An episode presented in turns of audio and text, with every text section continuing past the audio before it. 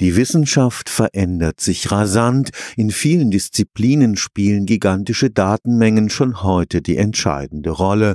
Da ist es nur logisch, wenn sich auch die Aufgabe der wissenschaftlichen Bibliotheken verändert.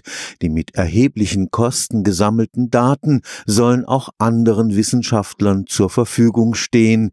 Die Bibliothek der Zukunft muss deshalb nicht mehr allein die Ergebnisse von Forschung aufbewahren, sondern auch die Daten, die diese Ergebnisse möglich gemacht haben. Frank Scholze leitet die 24-Stunden-Bibliothek des Karlsruher Instituts für Technologie. Er ist überzeugt, Wissenschaft basiert heute ausschließlich auf Daten und die liegen immer digitalisiert, das heißt als Computerdatenbank vor. Letztendlich entstehen eigentlich überall Daten. Hinter jedem Schaubild, jedem Graph in der Publikation liegen digitale Daten, die entweder gemessen worden sind oder die einfach auch Rohrkerne sein können im Eis in der Erde, wo auch immer, dass sie ja digital da sind und dass es ein digitales Kontinuum gibt, sozusagen von der ersten Idee bis zur Publikation dann dieser ausgewerteten Daten. Für wissenschaftliche Bibliotheken heißt das, nicht nur die Ergebnisse von Forschung müssen aufbewahrt, auch die zugrunde liegenden Rohdaten müssen Wissenschaftlern in aller Welt zugänglich gemacht werden.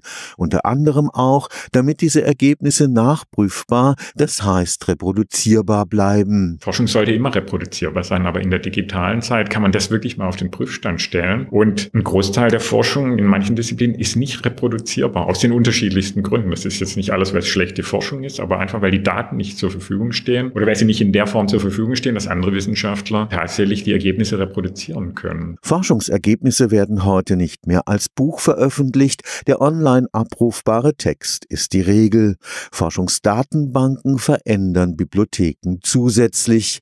Der Bibliotheksdirektor Frank Scholze will dennoch am alten Begriff festhalten. Weil letztendlich die Basisstrukturen, und das ist eben dieses Erschließen, Bereitstellen, nachhaltig zur Verfügung stellen von Informationen, weil die gleich geblieben sind. Aber Bibliotheken sind nicht mehr das, was sie vor 60 Jahren waren, sondern sind wirklich, zumindest im Bereich der Naturwissenschaft und Technik, Infrastrukturen, die den Forschungsprozess begleiten. Aber Bibliotheken als Begriff, das sollte bleiben. Stefan Fuchs, Karlsruher Institut für Technologie